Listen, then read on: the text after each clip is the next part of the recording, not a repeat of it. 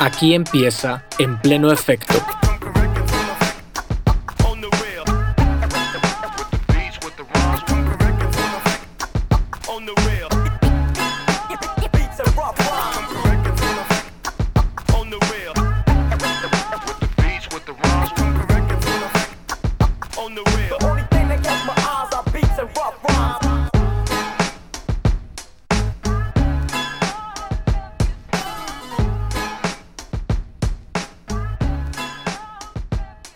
Banda? Estamos en la casa y tú estás escuchando el episodio 7 de En pleno efecto, el podcast en el que cada dos semanas hablamos sobre las figuras más importantes de la historia del hip hop. Yo soy Jordán Morales, hip hop head supremo, y te agradezco que me prestes tu atención y tus oídos. El día de hoy te hablaré sobre la vida y la trayectoria de Rakim. Debo confesar que he estado esperando este episodio desde el inicio de este proyecto, porque se trata del que probablemente es el rapero que más admiro desde el punto de vista técnico y cuyas canciones han dejado mayor huella en mi memoria como ejemplos de perfección en la construcción de versos. Rakim es mi MC favorito. Aunque no lo podemos considerar entre los artistas hip hop más grandes en términos comerciales, al lado de gente como Jay-Z, Eminem o Notorious Big, de quien por cierto hablaremos en el próximo episodio, sí se encuentra ampliamente considerado como uno de los mejores liricistas de la historia. Su capacidad para escribir rimas y construir rompecabezas verbales no tiene comparación. Podría pasarme horas y horas describiendo y analizando las letras de su repertorio que me parecen más alucinantes, pero he logrado contenerme y solo he incluido seis de sus canciones en la segunda parte del episodio. Esa fue una selección muy difícil. Como de costumbre, espero que disfrutes el programa y te recuerdo que puedes encontrarnos en Instagram como arroba en pleno efecto. Ahí encontrarás imágenes y fragmentos del podcast que puedes compartir con tus contactos.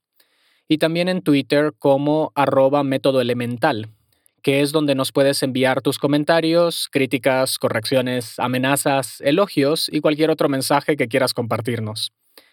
Finalmente, en las notas del episodio incluiré los vínculos de cualquier video, artículo o libro relacionado con este artista que sea mencionado durante el programa. Habiendo dicho esto, procedamos con el resto.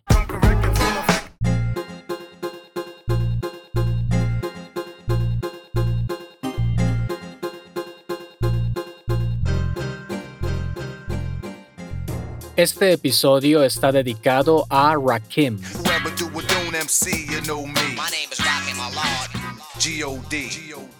En cada uno de los episodios anteriores hemos hablado sobre artistas de gran importancia en el rap.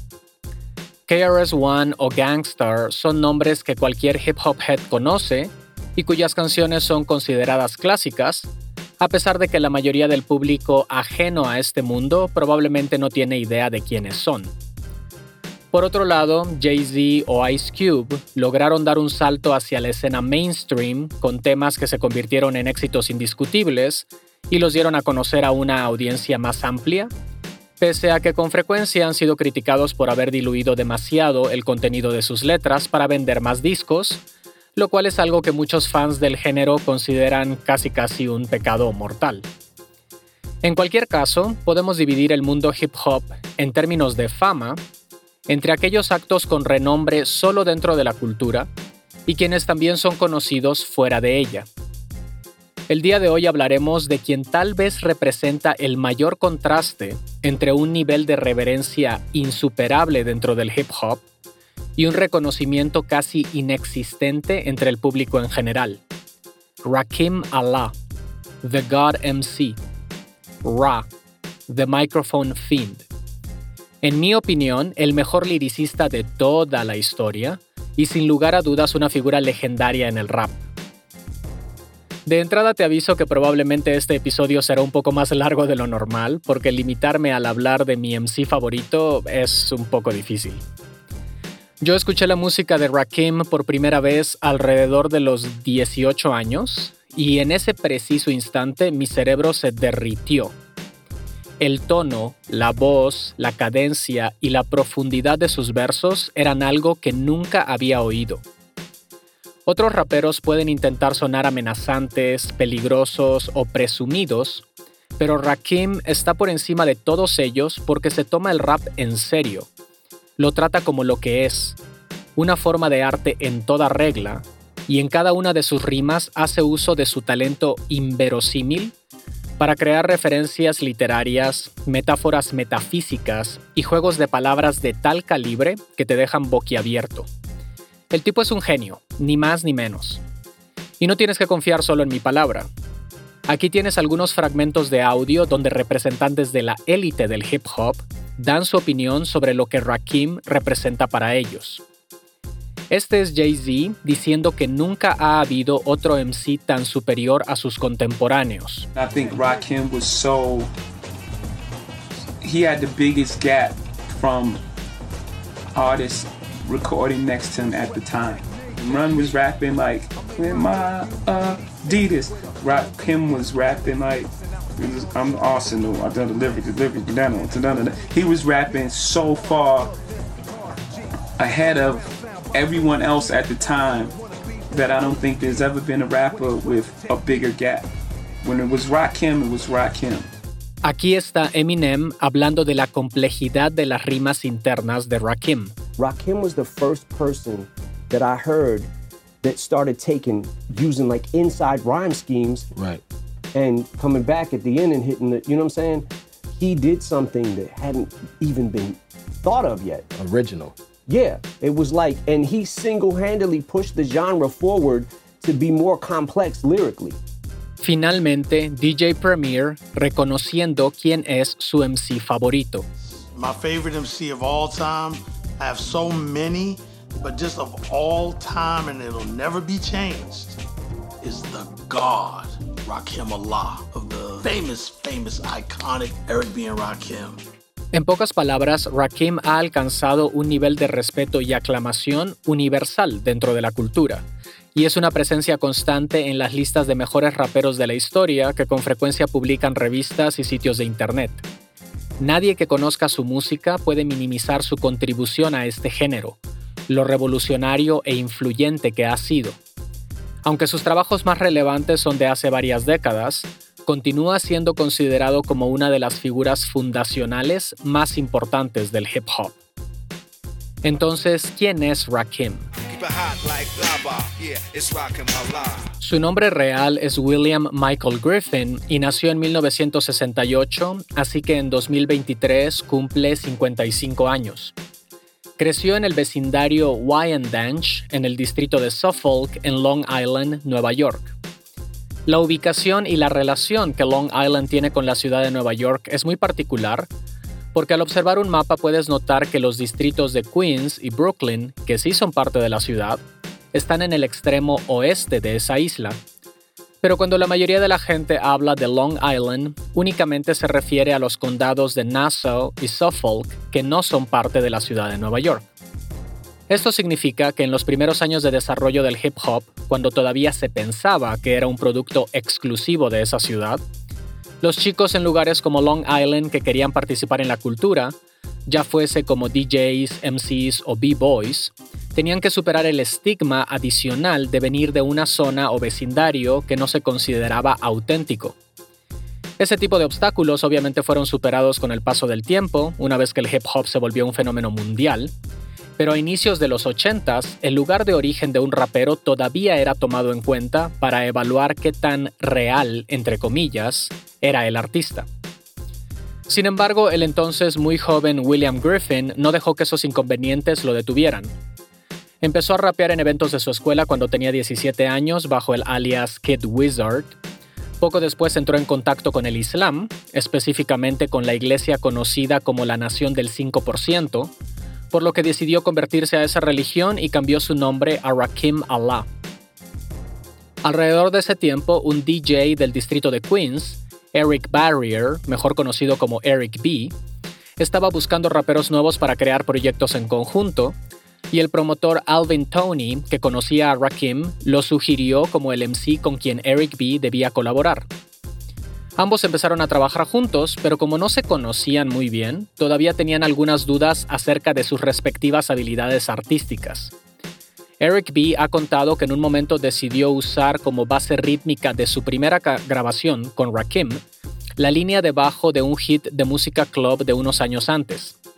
La canción era Over Like a Fat Rat de la artista Fonda Ray, y cuando Rakim escuchó que Eric B pretendía usar ese sample, literalmente soltó una carcajada porque ese sonido estaba muy lejos de lo que en esa época se consideraba una base típica para un tema hip hop.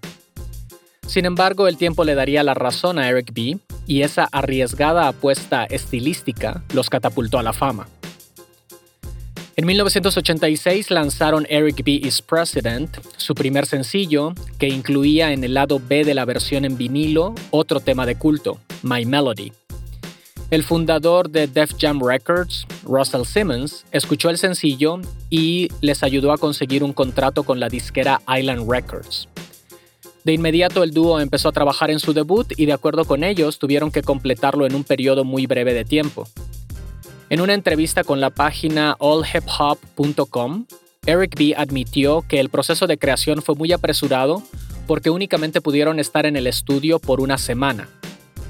A pesar de estas dificultades, el resultado fue espectacular. El primer LP bajo la autoría de Eric B. y Rakim fue publicado en 1987 con el nombre Paid in Full y fundamentalmente cambió lo que se consideraba posible en el rap. Rompió todos los paradigmas existentes sobre producción musical y estructuras de rimas, y precisamente por esa razón muchos de sus temas están considerados como clásicos.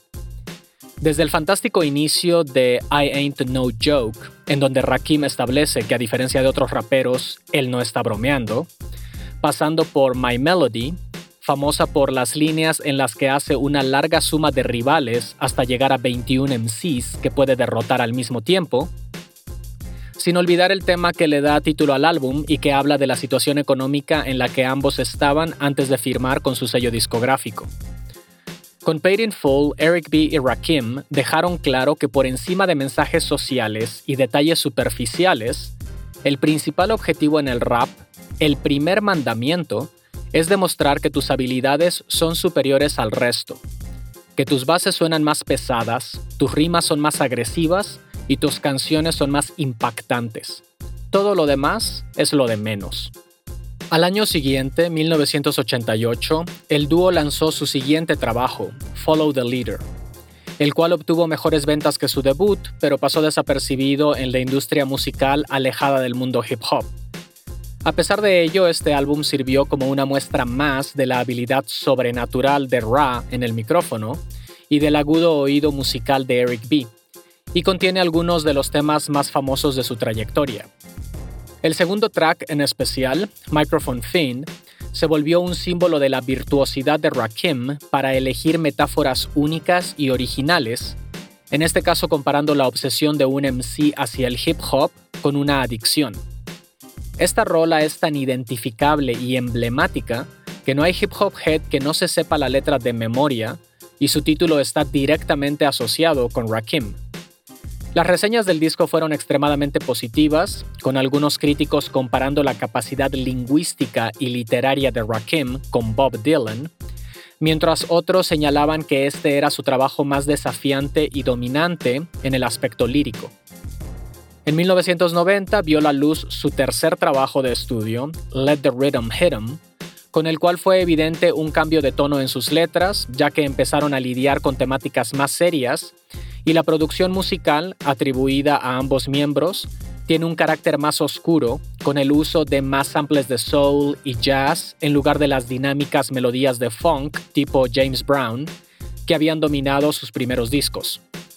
Aquí el dúo presenta un sonido más sobrio en el que la profunda voz de Ra tiene mayor presencia, tanto en temas con un flow acelerado, por ejemplo Let the Rhythm Hit 'em y No Omega, como en aquellos en los que relaja su velocidad de rapeo, por ejemplo In the Ghetto y Mahogany. A pesar de que este disco no tuvo el mismo éxito comercial que sus lanzamientos anteriores, muchos críticos lo consideran su trabajo más coherente y la icónica revista The Source le asignó una calificación perfecta de 5 micrófonos en su reseña. El grupo regresó en 1992 con el que sería su último trabajo en conjunto, Don't Sweat the Technique, que consolidó su estilo y volvió a recibir opiniones extremadamente positivas de parte del público y de los conocedores del género. Una característica que separa a este álbum de los anteriores es que incluye algunas de las letras más socialmente críticas y conscientes de Rakim.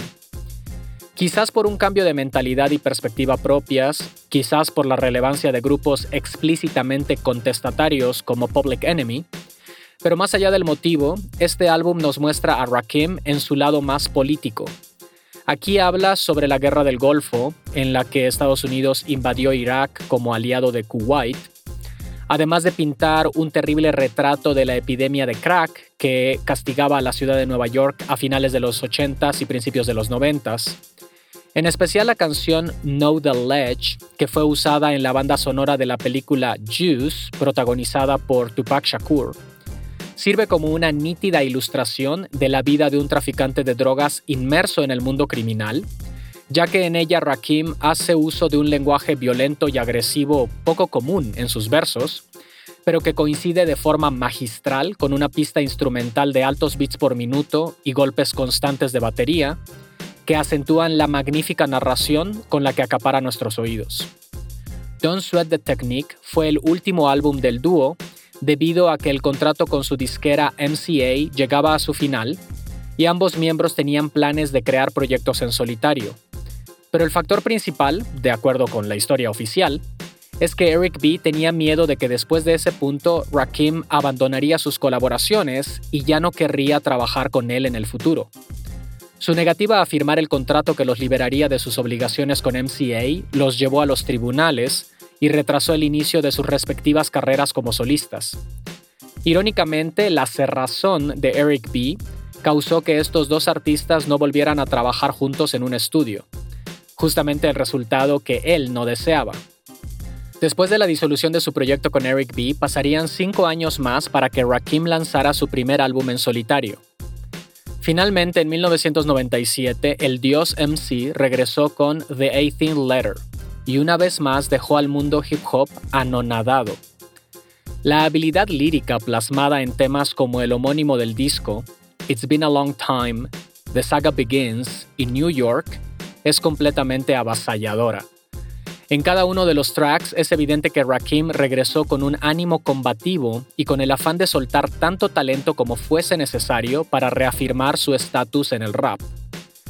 Tan solo la primera canción es una masacre verbal en la cual Ra suelta 40 barras sin pausa, sin coros innecesarios y sin versos flojos, haciendo uso de referencias bíblicas, científicas e históricas que hacen que el tema sea técnicamente más complejo e intelectualmente más profundo que el trabajo del 90% de raperos, tanto antiguos como actuales. La música del álbum estuvo a cargo de respetados productores como DJ Premier, Pete Rock, DJ Clark y Father Shahid, quienes emplean melodías de soul y jazz para crear fantásticos paisajes sonoros.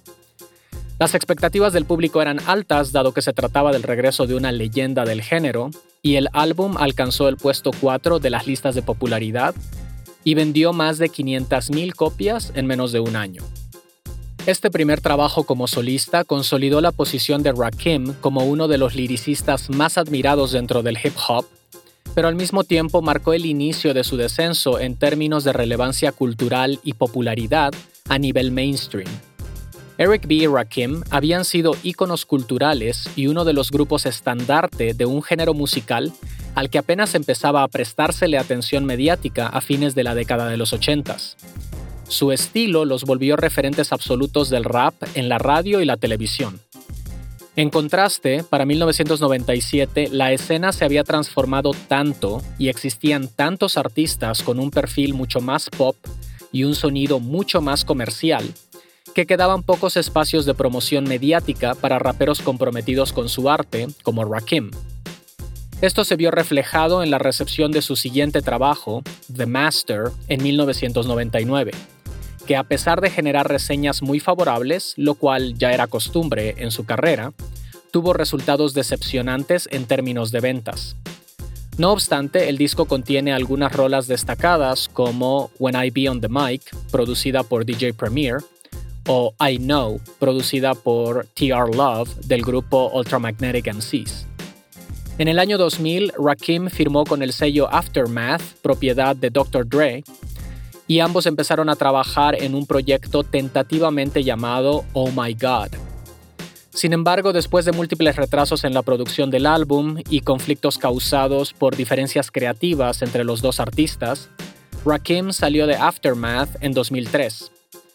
Pasaron seis años más antes de la publicación de su tercer trabajo en solitario, The Seventh Seal, que salió a la venta en noviembre de 2009 y que probablemente ha sido su proyecto con menos copias vendidas y peores reseñas recibidas de toda su carrera. Aunque su estilo de rimas multisilábicas y juegos de palabras sigue presente, las instrumentales y productores elegidos no se adaptan muy bien a su estilo y el resultado final suena más como una colección de temas sueltos. En los dos sencillos del álbum, Holy Are You y Walk These Streets, logra fluir sobre ritmos modernos con magnífica habilidad lírica y nos entrega buenos resultados, pero casi todo el resto del tracklist es un experimento fallido. A pesar de que este artista no ha publicado música nueva en más de una década, para los hip hop heads de verdad no hay nada que pueda empañar el legado que Rakim ha dejado en esta cultura. Incluso si no suelta ningún álbum nuevo en el resto de su carrera, su lugar en el pedestal más alto del rap está asegurado. Este cabrón básicamente reinventó la rueda. Si hacemos una analogía tecnológica, su nivel de innovación lírica fue similar a la creación de una computadora portátil actual, una laptop, cuando el resto de raperos estaban todavía intentando descifrar eh, cómo usar esas computadoras viejas que usaban tarjetas perforadas para procesar información. Lo que él aportó a la cultura fue tan radical que continúa siendo admirado y respetado a todos los niveles en el hip hop. Aquí va una última muestra. El rapero DMX, que lamentablemente falleció hace un par de años, conoció a Rakim en el área de backstage de un concierto en 2015 y reaccionó como un auténtico fan, repitiendo una y otra vez cuánto lo admiraba y recitando de memoria los primeros versos de Microphone Fiend. Estamos hablando de un artista ya consagrado para ese momento, DMX, con ventas de nivel platino y multiplatino a fines de los 90 y principios de los 2000, actuando como si tuviera 16 años y acabara de conocer a su ídolo en persona. Sobra decir que los artistas de hip hop no actúan así el uno con el otro nunca. Hay demasiado ego y aire de superioridad en este mundo. Además de eso, DMX era conocido por ser el MC más salvaje en ese momento, con la costumbre de literalmente ladrar como un perro en muchas de sus rolas. Así que es razonable pensar que él no actuaba así con nadie. Pero Rakim es Rakim. Sin duda, el mejor ejemplo de la expresión, el rapero favorito de tu rapero favorito.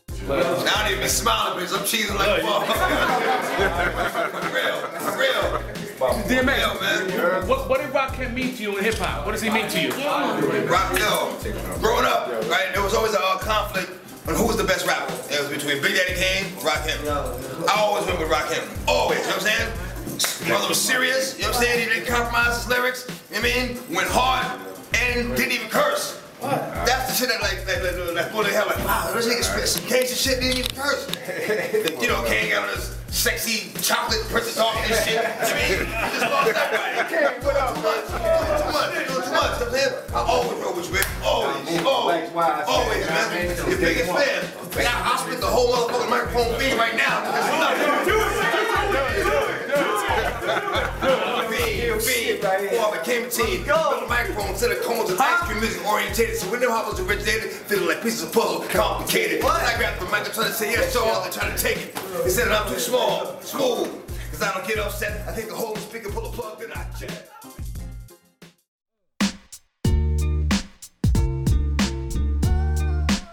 Este es un breve recordatorio de que si estás disfrutando este episodio, también puedes apoyar el podcast a través de Patreon.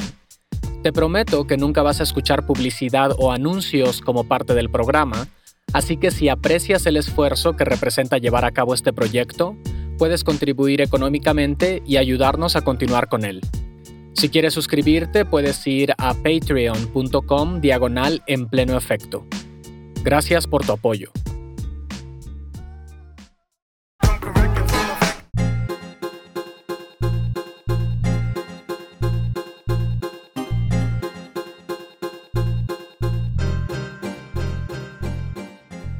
En esta parte del episodio es cuando normalmente analizamos las letras de un trabajo específico del artista en cuestión, pero esta vez haré algo diferente.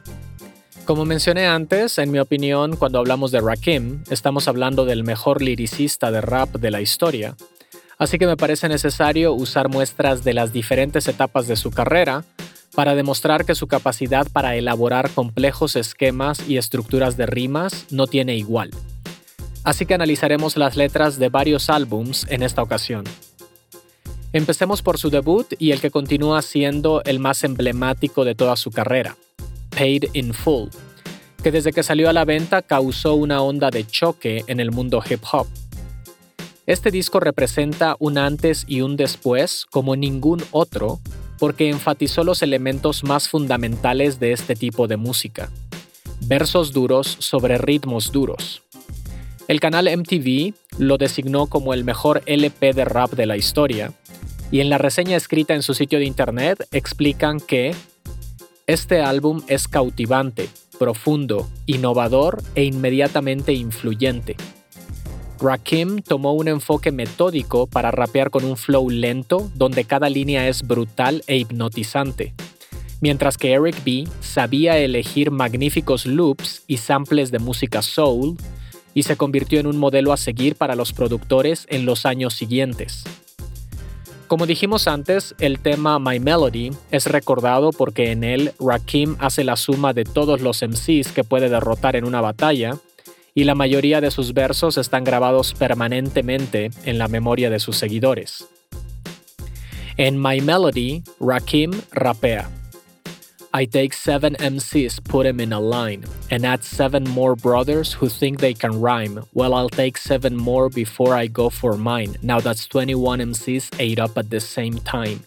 Easy does it, do it easy, that's what I'm doing. No fessing, no messing around, no chewing.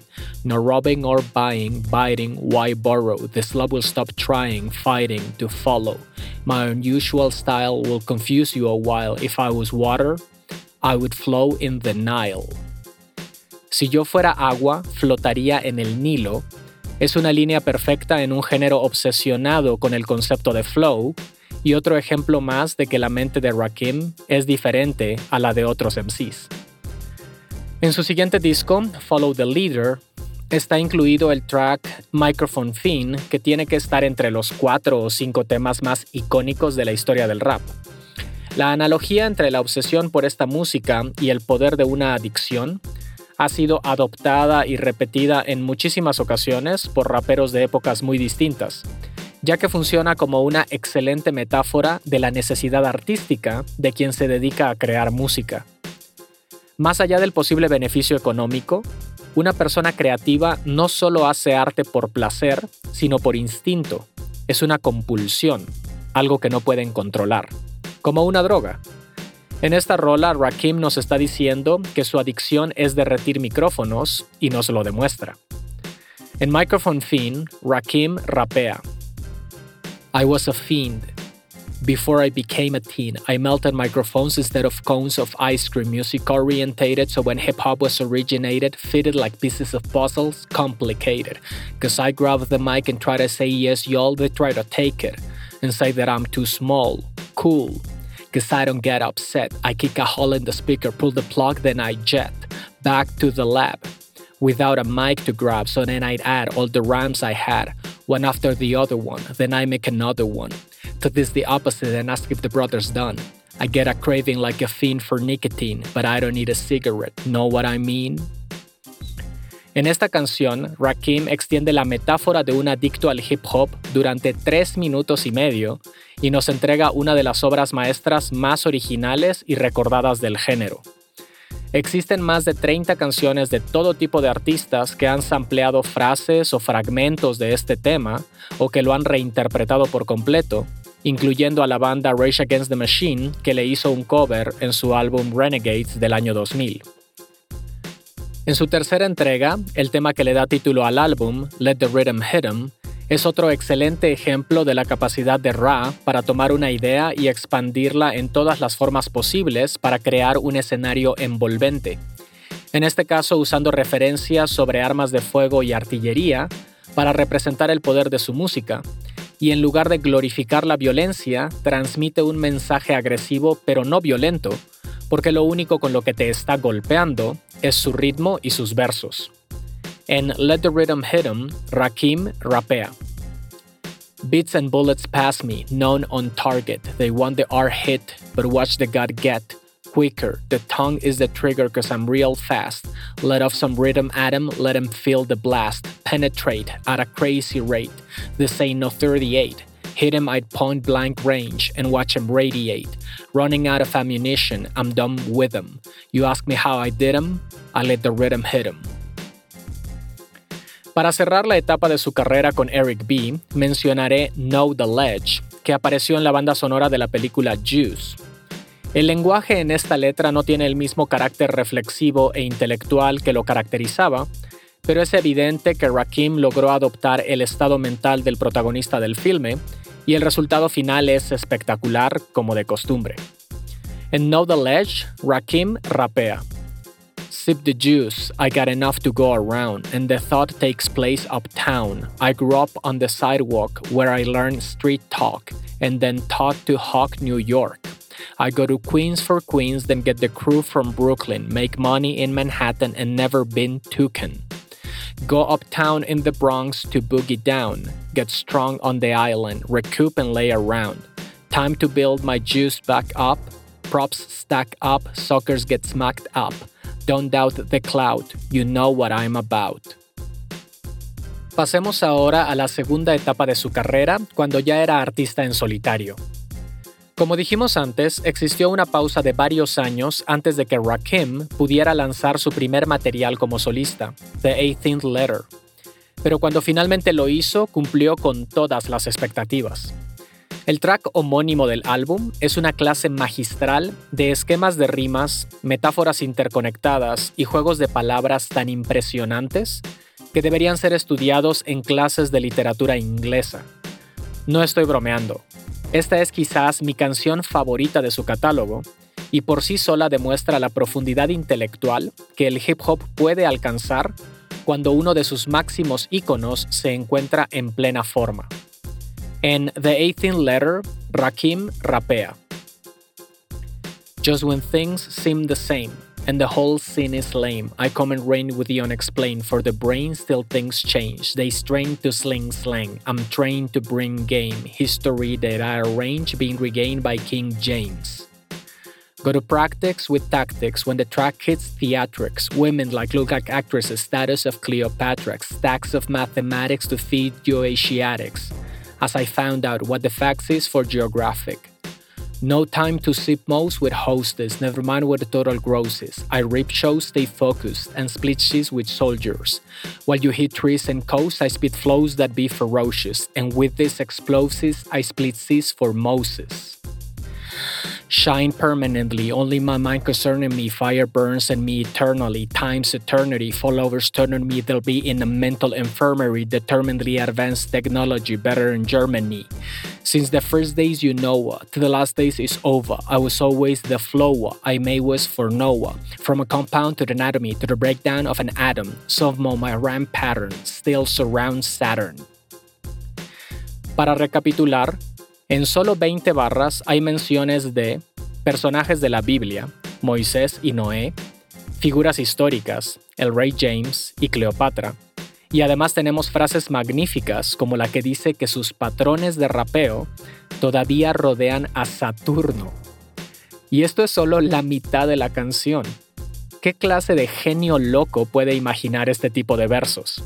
Obviamente, solo un fenómeno fuera de serie como Rakim Allah. Finalmente hablemos del cuarto track de este álbum, It's Been a Long Time. Como el nombre lo indica, esta es una suerte de admisión de que ha pasado mucho tiempo desde su último trabajo, y con este tema, Rakim intenta reivindicarse ante los ojos de su público, demostrando todos los trucos y habilidades verbales que posee, al mismo tiempo que reflexiona sobre lo que él personalmente ha aportado al hip hop durante su larga carrera. En It's Been a Long Time, Rakim rapea. Follow procedures. The crowd couldn't wait to see this. Nobody been this long awaited since Jesus, who wouldn't believe this. I heard the word on the streets. I'm still one of the deepest on the mic since the days that Isaiah changed the time from the rhymes that I thought of. So I made some more to put the new world in order with mathematics, put your status above the average, and help your rappers make paragraphs with graphics cause new days is dawning. New ways of performing, brainstorming. I write and watch the night turn to morning. On and on and I got the whole world responding. Rock, I keep it hot, blood spot without a warning. The Emperor, well known for inventing a sentence full of adventure, turning up the temperature, rush with adrenaline. How long has it been again to be in the state of mind that Rakim is in? ¿Cuánto tiempo ha pasado para estar en el estado mental en el que está Rakim? Esta es una pregunta que todos los hip hop heads quisieran poder responder. Ra no ha lanzado material nuevo en casi 14 años y en la actualidad solo se dedica a dar presentaciones en vivo, curiosamente acompañado una vez más de Eric B., con quien se reconcilió en 2016. Pero como dije antes, lo que él aportó al hip hop durante los años 80 y 90 es suficiente para garantizar su estatus como leyenda. De modo similar a la trayectoria de KRS-One y en menor medida Ice Cube, Rakim es otro ejemplo de una figura fundamental en el rap que en su momento de mayor notoriedad tuvo presencia en todos los medios de comunicación existentes, pero que con el paso del tiempo ha pasado a un segundo plano en términos de reconocimiento público, y es difícil imaginar que pueda tener un nuevo hit comercial que lo ponga en los primeros sitios de popularidad el día de mañana. Sin embargo, debe quedar claro que hablamos de uno de los máximos representantes de esta música, no solo en términos de su talento, sino de su influencia. La razón por la que cuando Nas apareció en la escena, uno de los comentarios más frecuentes sobre su estilo era decir que era el nuevo Rakim, es porque ese era el mayor elogio que podían hacerle a un rapero novato. Sin Rakim no existirían Nas, Jay-Z o Eminem. La fórmula mágica que creó con su complejidad lingüística y erudición intelectual continúa siendo inigualable. Hay muchos raperos que se pelean constantemente por el título de rey, emperador o campeón absoluto en este mundo. Pero nadie, nadie está buscando ser el dios MC por una razón muy simple. Ese título ya está tomado. Le pertenece a Rakim Allah. Rock for bread while the gossip spread. Uh-huh. It's only hot cause we watched by the cops and feds. And uh-huh. plus lots of heads go pop instead. That's why the word on the block is hip hop is dead. Uh-huh. So consumers quit copping, rappers flip flopping. Artists pimp body labels like a slave pick cotton. Pop charts killing underground hip hop is why the world still looking for raw like Bin Laden. Let's go. Hey yo, if you miss hip hop, then stand up. Reminisce when this drop, get amped up. Uh-huh.